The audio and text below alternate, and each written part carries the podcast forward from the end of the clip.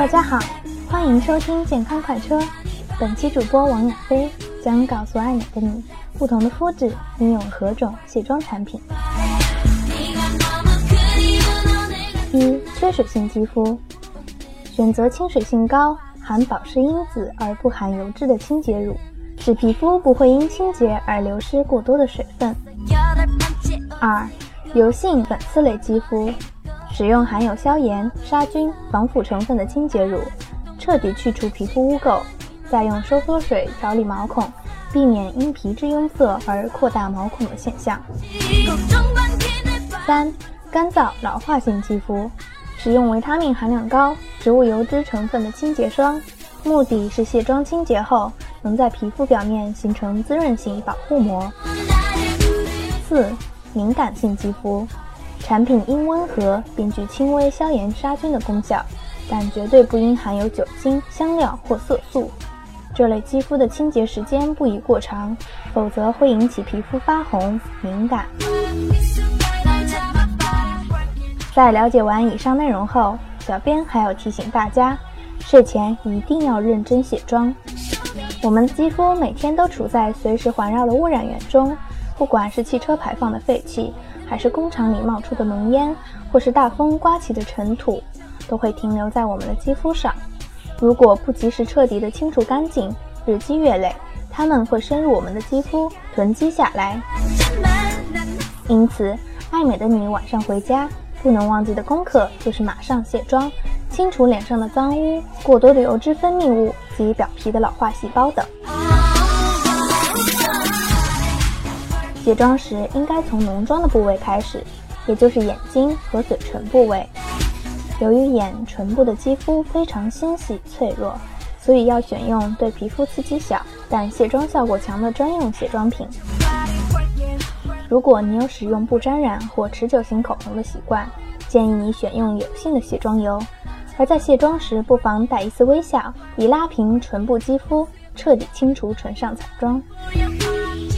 若你上的是一般性唇膏，那么使用水液质地的卸妆品即可，但要记着尽快以干净面纸轻轻擦干，以防止唇面水分蒸发时连表皮中的水分一起带走。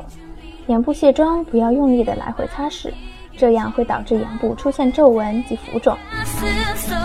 正确方法应该用化妆棉或棉棒轻轻抹掉眼部妆彩及污垢。如果你的脸庞只有稍作修饰的淡妆，那么用含水分充足的胶质卸妆品或卸妆水便可轻松卸去你的妆容。你可将胶质卸妆品倒在手掌上，再均匀地涂抹在肌肤上，然后用水冲洗。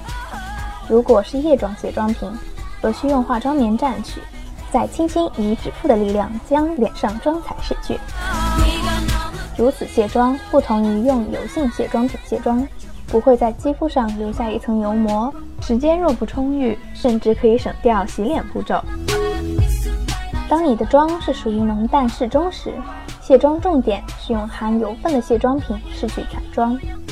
含有适度油分且对肌肤触感轻柔的乳液或乳性胶质卸妆品，结合了卸妆油可彻底卸除浓妆的优点，以及胶质卸妆品冲洗即可的便利，能深入毛孔。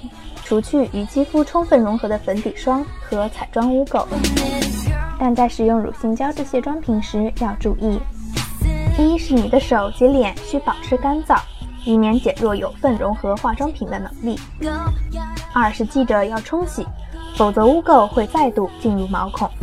如果晚上你刚参加完 party 回来，那么脸上的残妆一定让你感觉很不舒服，这时你应用卸妆油或面霜来卸妆。因为它们的主要成分是油质，所以能彻底释除你脸上的油性污垢及彩妆品。卸妆油所留下的黏腻感可通过多次清洗去除。用面霜卸妆时，要花一定时间使用化妆面纸做释除的动作，以达到面部清爽的目的。好了，本期的健康快车就到这里，我们的卸妆系列讲座也告一段落了。关注健康快车，专为爱美的你。下周同一时间，健康快车与你相约。再见。